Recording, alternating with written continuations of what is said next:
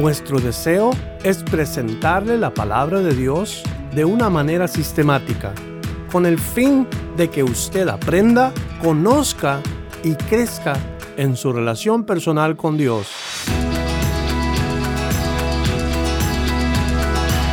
Esperamos que el mensaje de hoy bendiga su vida.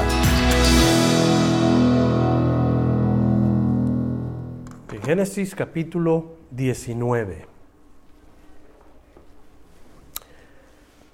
Llegaron pues los dos ángeles a Sodoma a la caída de la tarde, y Lot estaba sentado a la puerta de Sodoma. Y viéndolos, Lot se levantó a recibirlos y se inclinó hacia el suelo. Y dijo, Ahora, mis señores, os ruego que vengáis a casa de vuestro siervo y os hospedéis y lavaréis vuestros pies y por la mañana os levantaréis ¿Y seguiréis vuestro camino? Y ellos respondieron, no, que en la calle nos quedaremos esta noche. Es la historia lamentable o triste de alguien quien nos enseña a no comprometer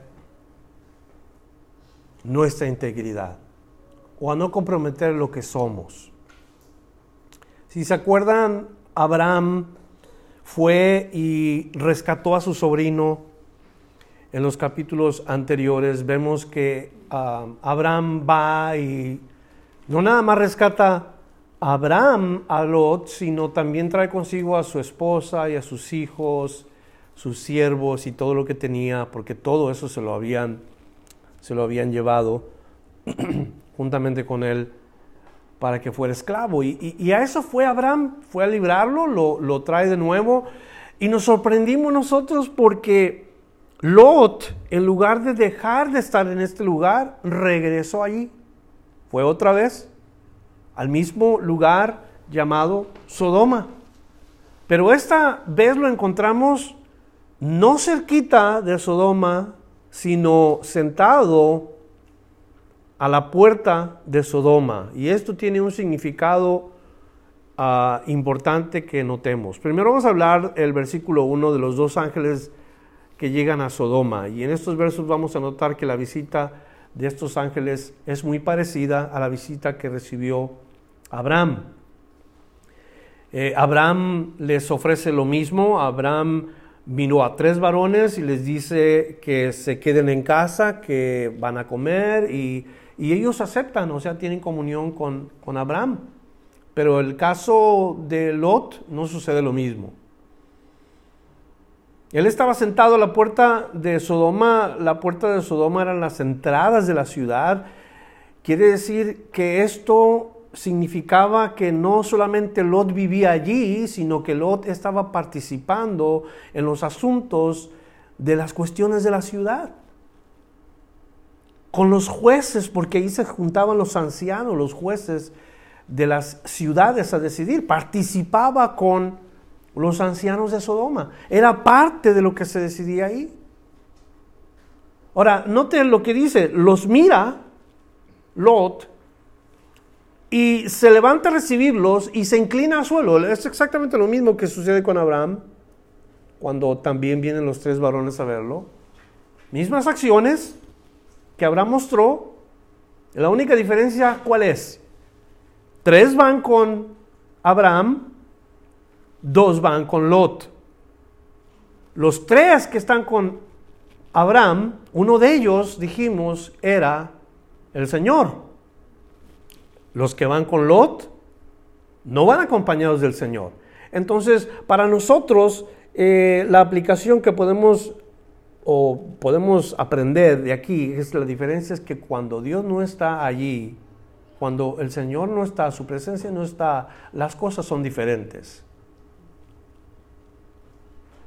O estamos cerca del Señor o estamos lejos del Señor, la verdad.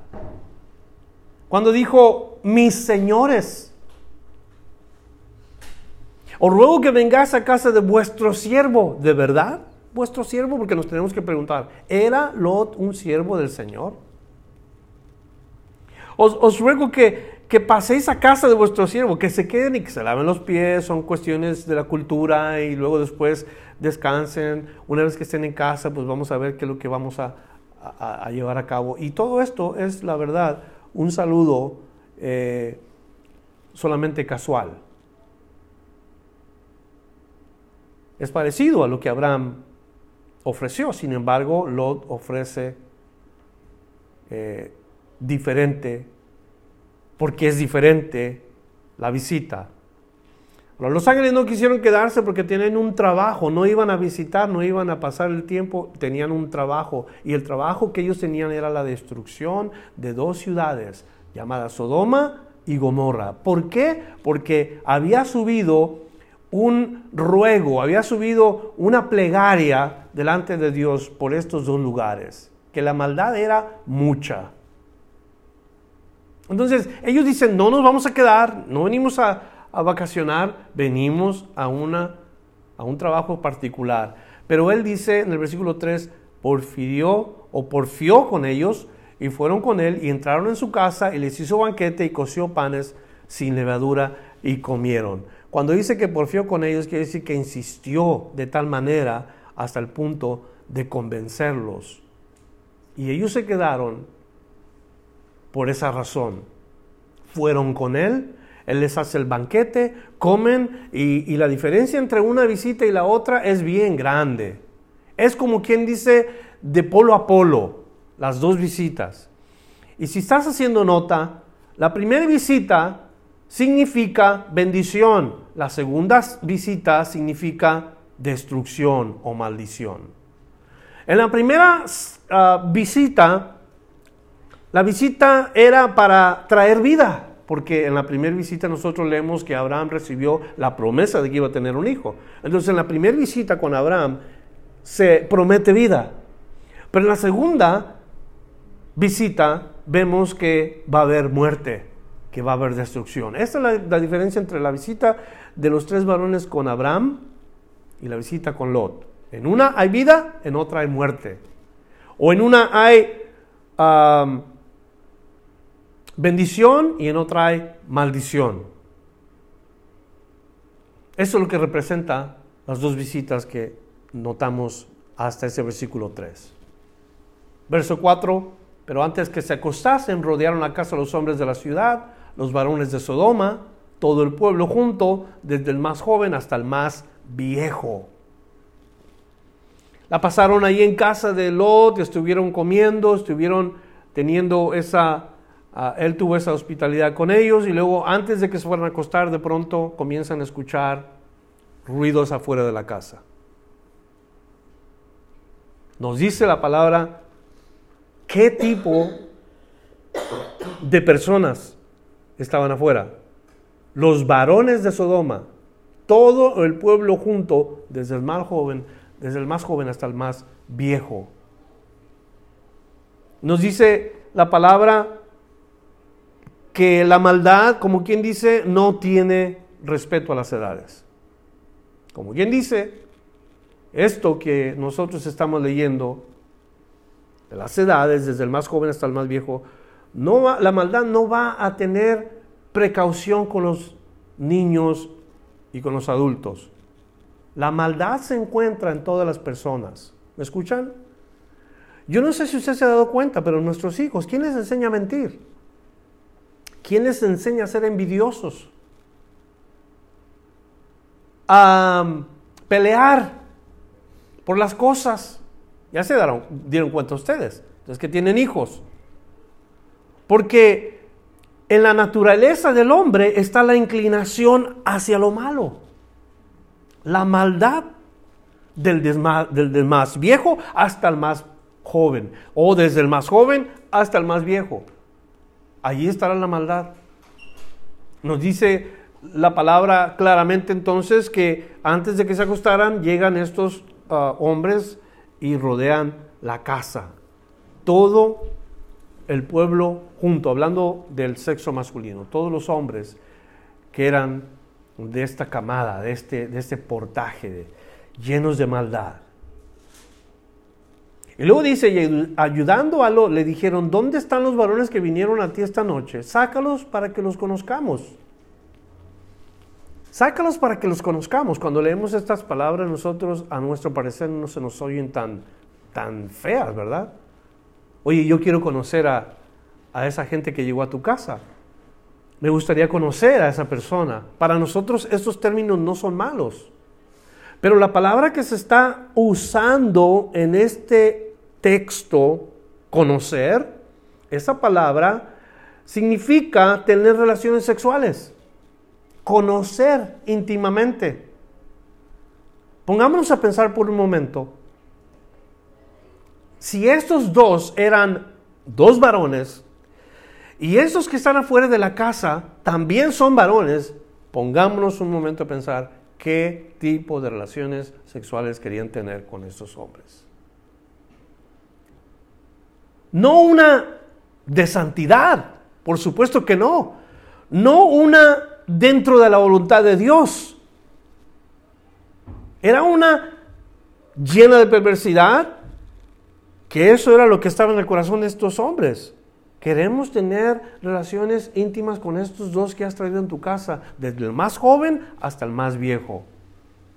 ¿Qué nos recuerda esto en la palabra de Dios? El apóstol Pablo escribió en Romanos capítulo 1, el versículo 20. Eh, capítulo 1, versículos 26 al 28. Porque ellos estaban, sácalos, sácalos. No están invitándolos, están exigiéndoles, sácalos para que los conozcamos. Y fíjense lo que dice Romanos capítulo 1, verso 20. Por esto Dios nos entregó a pasiones vergonzosas. Pues aún sus mujeres cambiaron el uso natural por el que es contra naturaleza y de igual manera los hombres, dejando el uso natural de la mujer, se encendieron en su lascivia unos con otros, cometiendo hechos vergonzosos, hombres con hombres, recibiendo en sí mismo la retribución debida a su extravío. Y como ellos no aprobaron tener en cuenta a Dios, Dios les entregó una mente reprobada para hacer cosas que no convienen. La palabra de Dios dice que cuando un hombre y otro hombre cometen esta infracción es algo vergonzoso. Cuando un hombre quiere tener relaciones con otro hombre, que no se llaman relaciones, se llaman lascivia, se llama perversidad. Estos hacen cosas vergonzosas. Y Dios dice que Él los entrega a esas pasiones porque su corazón está entenebrecido, lleno de maldad, y a ellos los entrega a este tipo de pasiones fuera del lugar. Y lo que es natural de que un hombre sea atraído por una mujer es cambiado. O sea, lo que Dios hizo es cambiado por el hombre. Si no le quieren hacer caso a Dios, ¿usted cree que le van a hacer caso a sus deseos carnales? Las pasiones vergonzosas de las que habla el apóstol en esta escritura son hechos pervertidos, porque las relaciones sexuales entre un hombre y una mujer se supone deben de existir única y solamente dentro del matrimonio y nada más. Deben de traer placer y satisfacción tanto al hombre como a la mujer. Pero cuando son fuera del matrimonio, y más aún cuando son fuera de lo que es el, deseo de Dios o el patrón divino, las acciones se convierten en acciones vergonzosas, pecaminosas. No en sí por lo que es el acto del sexo, sino por lo que la naturaleza y por lo que las personas lo hacen. El homosexualismo no es ni puede ser algo que Dios ha permitido. Dios ha sellado el corazón de la gente que quiere vivir así. Pero Dios nunca hizo eso. Es el hombre pervirtiendo lo que Dios ha hecho. Y casi siempre cuando Dios hace algo sagrado y algo bueno, hermoso, algo placentero, el hombre cuando entra y, quiere cambiarlo, lo destruye. Así están estos hombres en la casa de Lot. Querían llevar a cabo el acto vergonzoso con ángeles que vinieron del cielo. Verso 6 entonces Lot salió a ellos a la puerta y cerró la puerta tras sí y dijo, os ruego hermanos míos que no hagáis tal maldad. Ahora vamos por partes porque la pregunta al principio fue cuando comprometemos nuestra integridad, cuando comprometemos lo que somos, como lo hizo en este caso Lot. Fíjese cómo comienza él identificándose. Lot dice, os ruego hermanos míos. Una, no eran hermanos de raza, no eran parientes. Y, Lot se está identificando con ellos como que si fuera de ese tipo de familia, de, por decir, de la misma raza o en este caso de la misma familia judía, y no eran. No solo participaba con las personas de Sodoma, sino que también se llamaba hermano de ellos, eh, como en este caso. Y yo me pregunto, ¿qué toma para una persona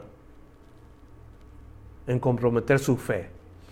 ¿Qué toma a una persona para terminar como los demás?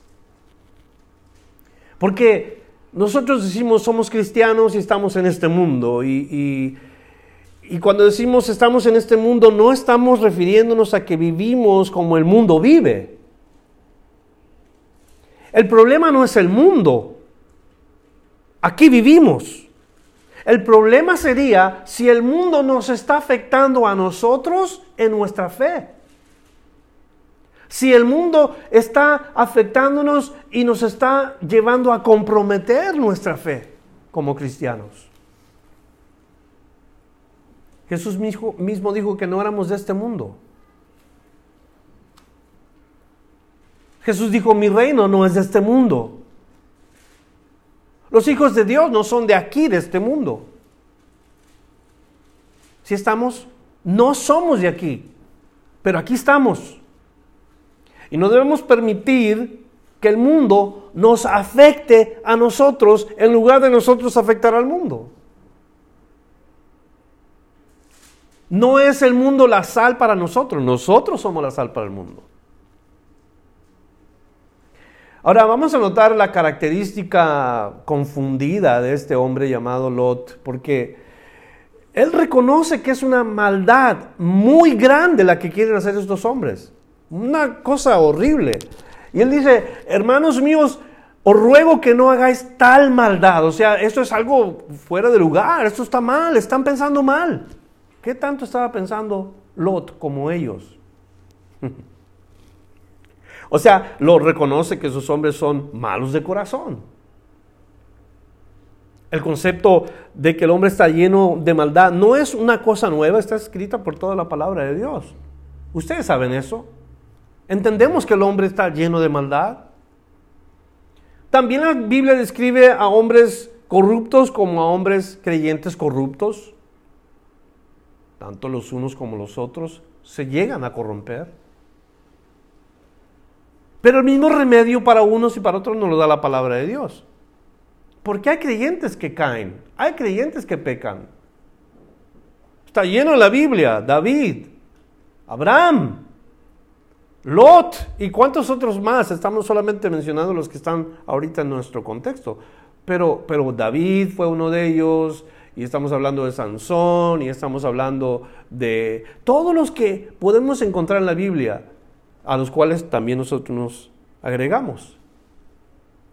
Pero gloria a Dios, porque la solución está en las mismas páginas de la palabra de Dios. Sí, el hombre tiene la tendencia a corromperse porque el mundo lo contamina. Pero una vez que venimos a Cristo, ya no podemos dejar que esto pase.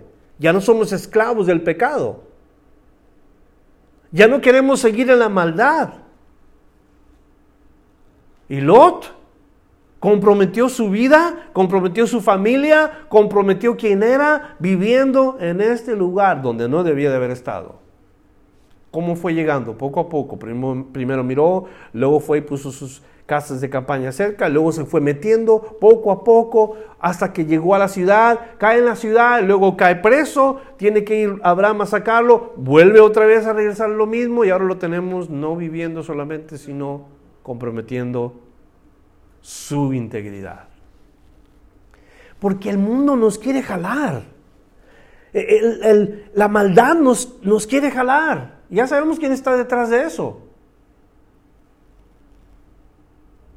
Lo reconoce que es una maldad, sin embargo, ha sido tan afectado y ha comprometido tanto su integridad y su persona, quien es él, que note lo que dice el verso 8. He aquí, ahora yo tengo dos hijas que no han conocido varón. No es problema eso que él diga, yo tengo dos hijas que no han conocido varón, pero ¿qué viene después en su mente? Yo creo que Lot estuvo examinando, pensando cómo sacarse el problema de la, de la visita que tenía, que era una visita y entendía quiénes eran, y concluye algo que es de igual maldad que lo que los hombres que están afuera de su casa quieren hacer. No es lo que dice, yo tengo dos hijas que no he conocido varón. Os las sacaré afuera y haced con ellas como bien os pareciere. Solamente que estos varones no hagáis nada, pues que vinieron a la sombra de mi tejado. Dos malos no hacen uno bueno. Yo tengo dos hijas, dice Lot. Eh, pobrecitas las mujeres porque no tuvieron opinión en el asunto. Y yo creo que debemos de recordar que esa cultura, eso es lo que pudiera enseñarle a algunos. Las mujeres no tienen opinión. O las mujeres no deben de eh, meterse en las cosas de los hombres, las decisiones de los hombres. Y yo creo que cuando Cristo viene y acomoda las cosas como debe de ser en la vida de una persona, la Biblia dice que en Cristo ya no hay hombre, ya no hay mujer. Somos iguales delante del Señor. Pero eso era la cultura. Las dos hijas no tuvieron nada que decir. Ahora él dice, hagan con ella lo que se les antoje. Eso es lo que está diciendo Lot. Aquí están doncellas. Está la oportunidad para que ustedes tengan y hagan lo que quieran. Pero no querían mujer. Esos hombres querían hombres. Eso lo vemos todos los días por todo Estados Unidos y ahora por todo el mundo entero, la mentalidad de que un hombre sea traído por otro hombre, el pecado. Perdón. ¿Podemos concluir que Lot ha sido afectado o no? Ha sido tan afectado que no está pensando él en sus hijas. Verso 9, y ellos respondieron, quita ya, y añadieron, Vino ese extraño para habitar entre nosotros y habrá de elegirse en juez. Ahora te haremos más mal que a ellos. Y hacían gran violencia al varón, a Lot, y se acercaron para romper la puerta. Entonces los varones alargaron la mano y metieron a Lot en casa de ellos, con ellos, y cerraron la puerta. y dice, te haremos más mal que a ellos. Leemos la porción nos damos cuenta que los malvados se enojan contra Lot. Vino la oferta de las hijas, no la quisieron. Eh, la pregunta sería, ¿qué maldad más grande pudo haber pensado Lot que lo que ofreció? Entonces, dentro de, de ese cuadro, lo que estamos acabando de leer, Dios tiene que intervenir. Porque tanto hay maldad en los que están afuera, como hay maldad en el corazón de Lot y algo tiene que pasar. Entonces se acercan para romper la puerta y al momento de que eso está sucediendo, Dios tiene que extender la mano para hacer lo que tenía que hacer. Lot es salvado por la pura misericordia de Dios. Puede que Abraham haya tenido que ver en haber intercedido por su sobrino. Pero es Dios el que pone su mano y Dios es el que salva a través de sus ángeles. La verdad es que Dios nos tiene que ayudar a los hombres, a nosotros. Gracias, hermano. Verso 11, y a los hombres que estaban a la puerta de la casa hirieron con ceguera desde el menor hasta el mayor, de manera que se fatigaban buscando la puerta. ceguera física, castigo, pero ¿qué pasa cuando una persona es castigada? Yo pienso, deberían de haber cambiado de proceder, ¿no creen? Deberían de haber cuando menos dicho, ay caray, no puedo ver, ¿qué pasó? Eh, eh, yo, yo creo que esto es lo, la reacción correcta que una persona debe de tener. cuando hay una, una cuestión física tan, pero tan necesaria, pues la vista. Imagínense no poder ver y todavía querer seguir hacer el mal. Es increíble. Desde el menor hasta el más viejo persistían en querer hacer lo malo. El pecado, les dije, no respeta las edades. Y aquí se nos muestra la naturaleza pecaminosa del hombre, hasta dónde puede llegar el hombre, aun cuando ha sido castigado físicamente. Ciego y descapacitado el hombre desde el más chico hasta el grande, pero su corazón no cambió. Quería seguir pecando. Si tú vas a la estufa de tu casa y prendes la estufa al máximo, tú no entiendes eso, vamos a decir que no entiendes, nunca has sentido lo que es la lumbre y tienes curiosidad por saber qué es la lumbre, entonces de pronto pones tu mano ahí y te quemas. ¿Lo harías otra vez? O sea, ¿experimentarías ese dolor otra vez solamente porque sí? hay mucha gente que así es. No encuentran satisfacción en lo que quieren y necesitan más. Y quieren más. Por eso la Biblia nos dice, todas las cosas son fatigosas, más de lo que los hombres pueden expresar. Nunca se sacia el ojo de ver, ni el oído de oír. Eso quiere decir, el corazón del hombre es insaciable. Hay una necesidad dentro del hombre, Dios lo creó con una necesidad que no puede ser llenada o no puede encontrar satisfacción en ninguna otra cosa más que en lo que lo va o lo puede satisfacer y es Dios. Él es el único que puede satisfacer el corazón del hombre. Pero como el hombre no permite trabajar a Dios, el hombre continúa lleno de maldad, experimentando una cosa, otra cosa, otra cosa, y luego la mentalidad se tuerce y comienzan a sacar sus propias conclusiones, se hacen sabios en su propia opinión, y por eso llegan a tener un corazón entenebrecido, el cual Dios dice hasta aquí y lo sella. Nunca encontrará el hombre satisfacción en las cosas de este mundo. Oh, claro que sí. Hay cosas que no traen, satisfacción por un momento, pero no va a satisfacer lo que es eterno y nunca nos va a poder dar la entrada a nosotros a una vida eterna llena de satisfacción. Nunca. Verso 12, dijeron los varones a Lot, ¿tienes aquí alguno más? Yernos y tus hijos y tus hijas y todo lo que tienes en la ciudad, sácalo de este lugar porque vamos a destruir este lugar por cuanto el clamor contra ellos ha subido de punto delante de Jehová. Por tanto, Jehová nos ha enviado para destruirlo. O sea, el, el momento llegó cuando Dios ha decidido qué hacer con este lugar. Es tanta la maldad que ya no pueden ser más malos. Vamos a destruir Ahora, la visita que tuvo Abraham se le reveló que tendría un hijo y este hijo va a ser eh, el descendiente que iba a traer más hijos y después de él iban a crecer más los hijos y se iba a ser una grande nación. Eso es lo que dijo Dios en la visita a Abraham. A Lot se le dice, ¿tienes alguien que esté aquí? Sácalos. Tus yernos, tus hijos, tus hijas, sácalos. ¿Por qué? Porque van a morir si no los sacas juntamente con los impíos. O sea, dos mensajes, dos finales. Como les dije hace rato, uno de vida, el otro de muerte, uno de bendición, el otro de maldición.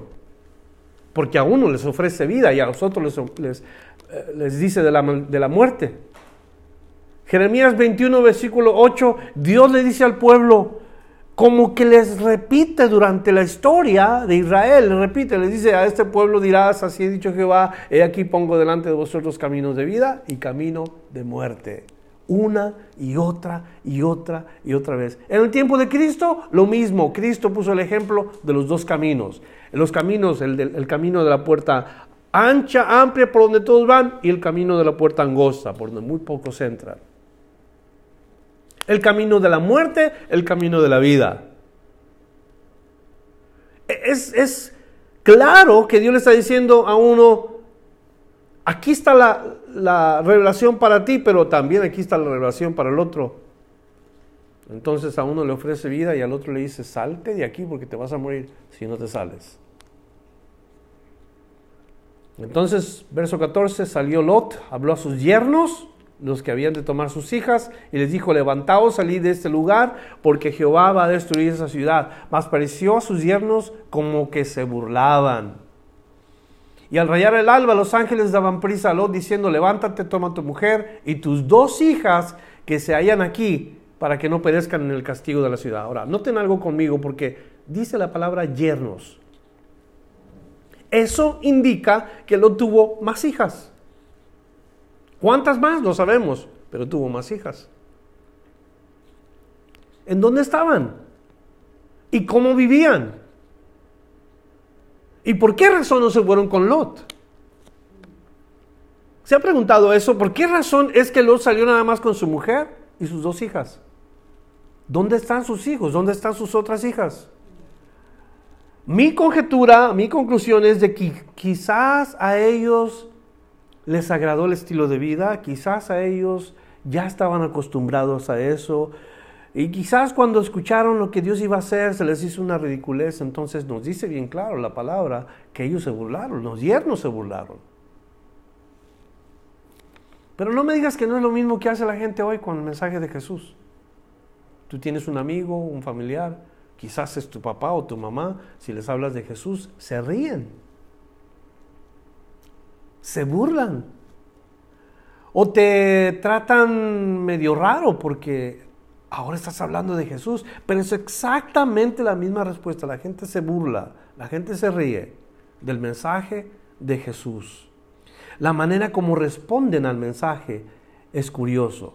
Uno les dice, crean en Jesús porque viene un día en que Él juzgará este mundo y todo aquel que no creyó será condenado. Y la gente, ah, Dios es amor, Dios no puede castigar a la gente. Y se burlan, ¿eh? se burlan. Así responde la gente. Entonces, yerno equivalente a más hijos y más hijas, ¿cuántos no sabemos? Pero qué triste, se quedaron allí. Los que sí salen son su esposa y sus dos hijas. La primera responsabilidad para el marido, nos vemos aquí en este versículo 15, le dice, toma tu mujer. ¿Por qué le dice los ángeles, toma tu mujer? Porque esa es la primera responsabilidad para el marido, la mujer. ¿Me escucharon varones? ¿Sí? La responsabilidad primera de un hombre casado es su mujer. Porque ese es el deseo de Dios. La responsabilidad más grande del hombre no es tu mamá y tu papá. Ellos pasaron a ser responsabilidad de Dios. Dios dice, dejará al hombre a quién? A su padre y a su madre y se unirá a su mujer. Y los dos serán una sola carne. Ahora, eso es lo que Dios dice, pero el hombre como que no comprende o no quiere entender esto y, y no hacen caso entonces el hombre a veces pone primero a la mamá y al papá antes que la esposa.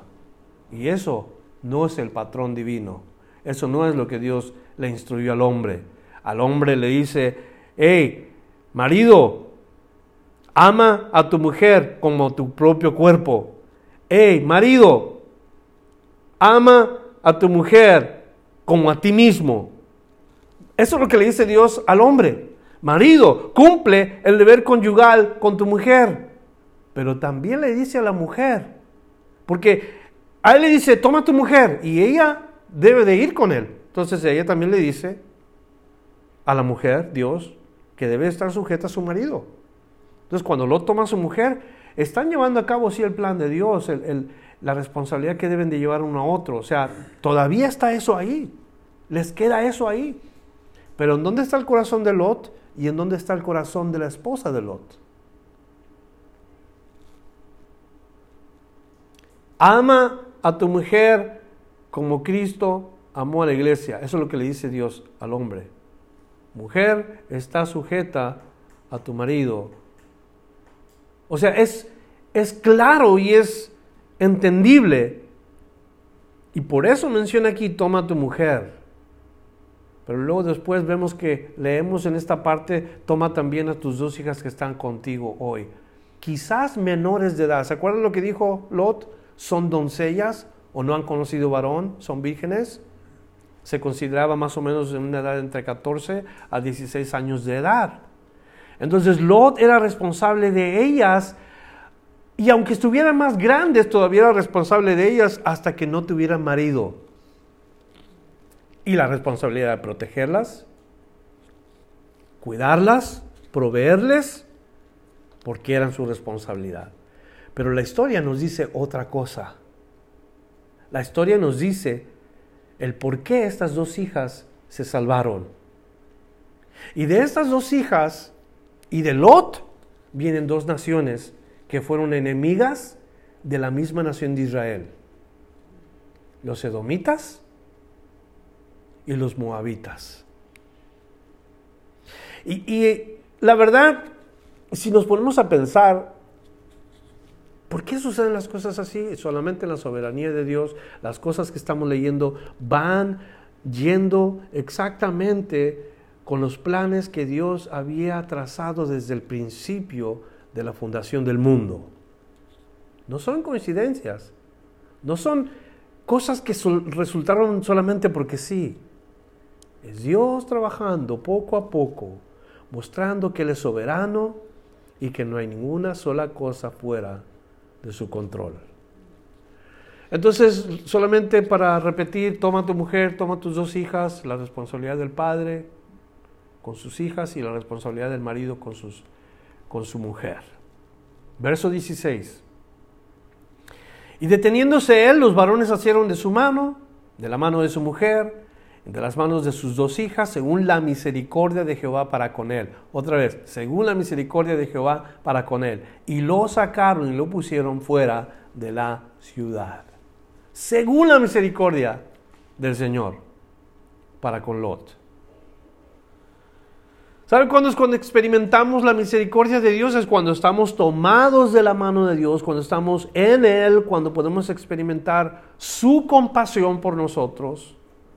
Porque mientras Lot y su familia estuvieron tomados de la mano de ellos, estaban a salvo. Iban bien guiados. Y para nosotros la idea es esa, que no nos soltemos de la mano de Dios para no perecer porque al momento de soltarnos de la mano de Dios es cuando comenzamos a tener problemas. He escuchado de parejas que dicen yo quiero servir al Señor, yo quiero entregarle al Señor mis fuerzas, mis energías, yo quiero servir a Dios y el esposo la esposa quieren hacerlo y comienzan tomados de la mano del Señor por alguna razón. Ya sé que el marido o la mujer se sueltan de la mano de Dios y comienzan los problemas en, esa pareja. Y en lugar de ir hacia arriba, van hacia abajo. Porque al momento de soltarse de la mano de Dios, es cuando comienza la división, no solamente de ellos con Dios, sino entre ellos mismos. Por la misericordia de Dios, Él salvó a Lot, a su mujer y a sus hijas. Ahora, ¿estaban a salvo? pero deberían de permanecer tomados de la mano hasta el final. Lo que yo les digo a ustedes, aquí hay parejas que sirven al Señor. Es una bendición ver siempre a una pareja sirviendo al Señor. Pero les tengo que recordar, tomados de la mano del Señor. No tomados de la mano ustedes dos solamente, no, ustedes dos tomados de la mano del Señor. Porque eso es lo que los compone, eso es lo que los sostiene. No se sostienen el uno al otro, Dios los sostiene. Y cuando un hombre y una mujer están en ese lugar, son las personas más bendecidas que existen en la tierra. Permanecen con Dios, están unidos en Dios y su servicio es bien poderoso. Vamos a notar lo que sucede de los versículos 17 hasta el versículo 23. Y cuando lo hubieron llevado, dijeron, escapa por tu vida, no mires atrás de ti, ni pares en toda esta llanura escapa al monte, no sea que perezcas. O sea, la opción no es ninguna otra más que corre, huye y no pares.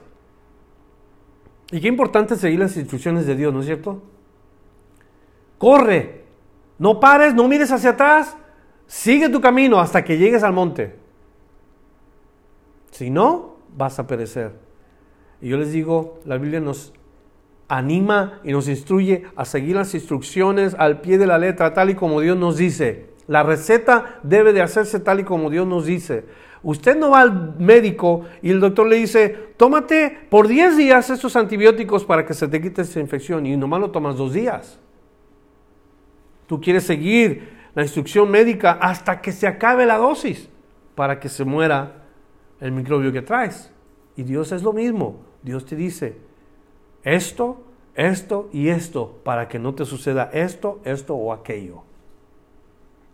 Verso 18, pero Lot le dijo, y aquí está el problema, a mí no me gusta el monte. Yo no quiero ir al monte. ¿Eh? Eso es lo que dice Lot.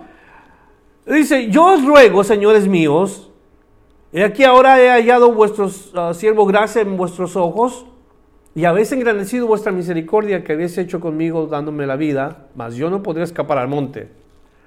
La pregunta no es si puede escapar al monte, la pregunta es si quiere escapar al monte.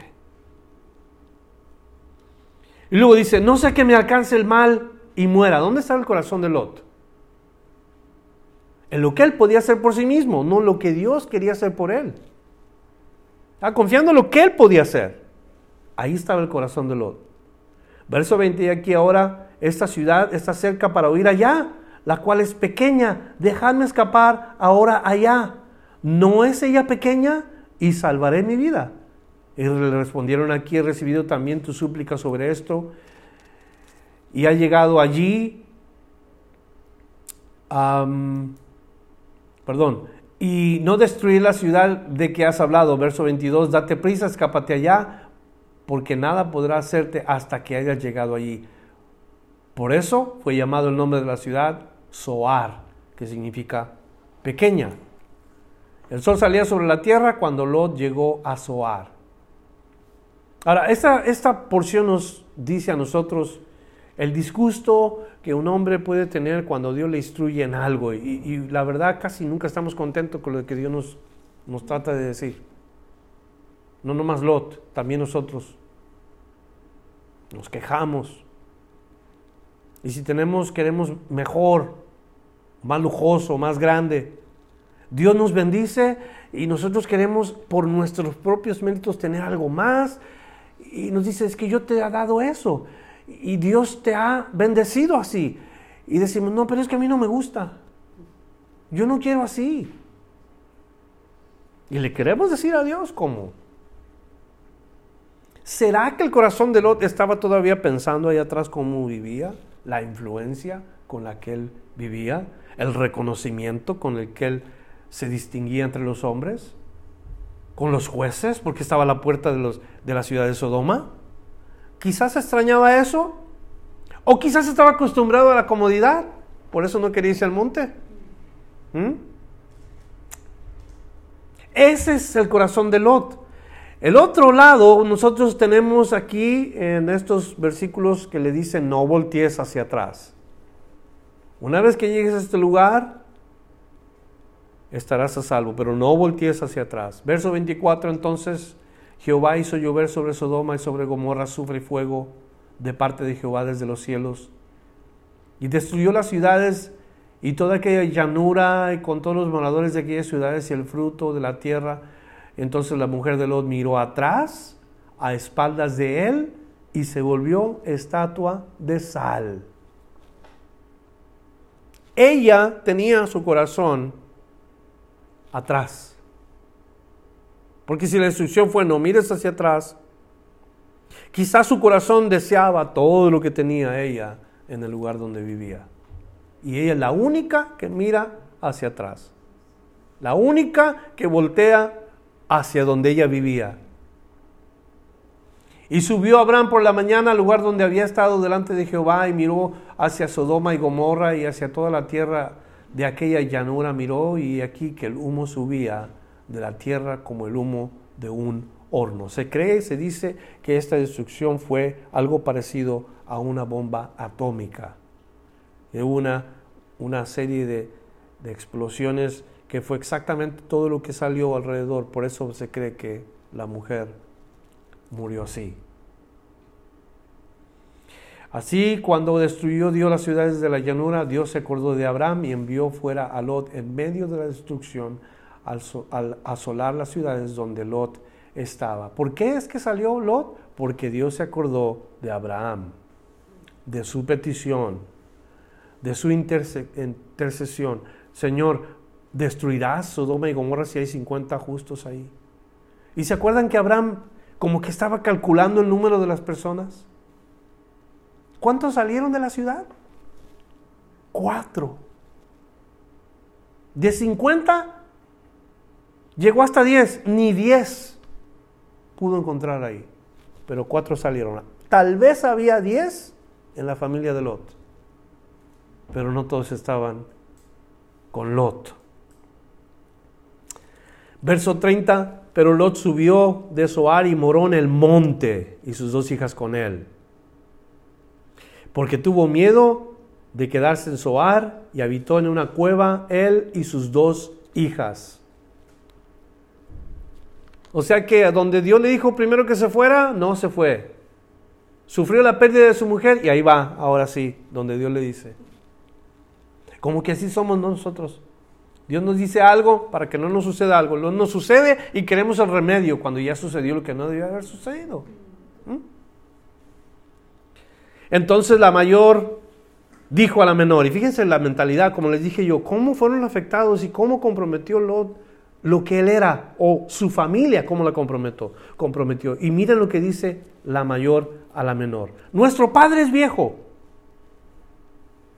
Y no queda varón en la tierra a nosotras conforme a la costumbre de toda la tierra. O sea, no hay, no hay hombre que tenga relaciones con nosotros. Nada más está mi papá en este monte y quizás miraban y no veían nada más, pensaron, se acabó el mundo, quedó nada más este viejito. Pero la mentalidad, es a lo que me refiero yo, ¿cómo pensaron ellas acerca de su padre? Más todavía, versículo 32, ven, demos a beber vino a nuestro padre y durmamos con él y conservemos de nuestro padre descendencia. Y dieron a beber vino a su padre aquella noche Entró la mayor, durmió con su padre, mas él no sintió cuando se acostó con ella, ni cuando se levantó. Al día siguiente dijo la menor, dijo la mayor a la menor, he aquí yo dormí la noche pasada con mi padre, démosle a beber también esta noche. Entra y duerme con él para que conservemos de nuestro padre descendencia. Y dieron a beber vino a su padre también aquella noche. Se levantó la menor y durmió con él. Pero él no echó de ver cuando se acostó con ella, ni cuando se levantó. Las dos hijas de Lot concibieron de su padre. ¿Casualidad? No. ¿Pecado? Sí. ¿Incesto? Sí. ¿Maldad? Sí. Pero recordémonos algo. De la maldad, de la ceniza, Dios levanta aún al más caído. Porque todavía tenía oportunidad mientras tuvieran vida. Ahora, la mayor dio a luz un hijo llamado Moab, el cual es el padre de los moabitas hasta hoy, y la menor dio a luz un hijo llamado Benamín, el cual es el padre de los amonitas hasta el día de hoy. Y si vamos a ir a través de la historia de Génesis, nos vamos a dar cuenta qué hicieron los moabitas y qué hicieron los amonitas contra la nación de Israel. Es tremendo. Ahora, padres que están aquí, qué importante trabajo tenemos nosotros de instruir a nuestros hijos los caminos de Dios. No comprometer nuestra integridad, no comprometer nuestro testimonio para que nuestros hijos no reciban el mal que pudiéramos hacerle. Noten lo que pasó con Lot desde que sale de con Abraham. Nada vino bueno. Todo se comenzó a venir para abajo. Todo comenzó poco a poco. Tomó mucho tiempo, muchos años, sí. Pero todo vino para abajo. Abraham le promete bendiciones, a Lot destrucción. Ahora, ¿qué relación tendría Lot? La palabra de Dios leímos la última vez que Lot tenía un testimonio de justo y que él angustiaba su alma delante de Jehová. Y como aprendimos, quizás él le pedía a Dios, Señor, cambia esta gente, pero ahí estaba en el mundo, como quien dice, estaba comprometiendo su testimonio ahí en medio de toda esa gente. Eso fue el problema. Y el resultado lo vemos en estos versículos que estamos leyendo. Mentes torcidas, mentes afectadas, tanto el padre pensando mal como las hijas pensando mal, y todo el resultado catastrófico. Qué triste, ¿verdad? Dios nos ayude a evitar el mal para nuestros hijos. Instruyámosles los caminos del Señor y deseemos que el Señor los alcance y los, los lleve por sendas de justicia, que es el mejor trabajo o, o el único trabajo que deberíamos estar pensando hacer para estos nuestros hijos. Oremos, por favor. Señor, te doy gracias por tu palabra que nos enseña en esta noche que como padres tenemos una responsabilidad sumamente importante. Quizás nuestros hijos hoy se han apartado de aquello que les instruimos un día. Algunos de los que estamos aquí les hemos hablado a nuestros hijos de ti, Señor, les hemos instruido tu palabra, pero quizás no están caminando contigo. Quizás se han ido al mundo, quizás están viviendo sin Cristo y haciendo lo que les place. Te rogamos que tengan misericordia primeramente de su alma, de sus cuerpos, y que si aquello que les instruimos de verdad fue puro y santo, que un día lo regreses tú al camino donde ellos deben de caminar. Haz que sus vidas no florezcan en las cuestiones materiales, que no florezcan en las cuestiones eh, de las amistades, que se den cuenta que les hace falta lo más importante y que una vez que ellos se encaminen y se emprendan nuevamente en tus caminos, que tú les bendigas y les aumentes con creces en su vida, Señor. Pero ten misericordia y ten compasión de ellos. A nosotros los maridos, ayúdanos a amar a nuestra mujer como Cristo amó a la iglesia los que no tienen marido o los que no tienen esposo, que se agarren bien fuerte de ti. Que puedan confiar y depender 100% en ti, Señor. Y por esta noche, por el consejo de tu palabra, nos lo llevamos bien dentro de nuestro corazón y te pedimos que continúes enseñándonos tu palabra en el nombre de Jesús. Amén. Gracias por escuchar la enseñanza de hoy. Visítenos en frutodelavid.com para escuchar más mensajes, para obtener las notas del estudio y para comunicarse con nosotros. Que Dios le bendiga abundantemente.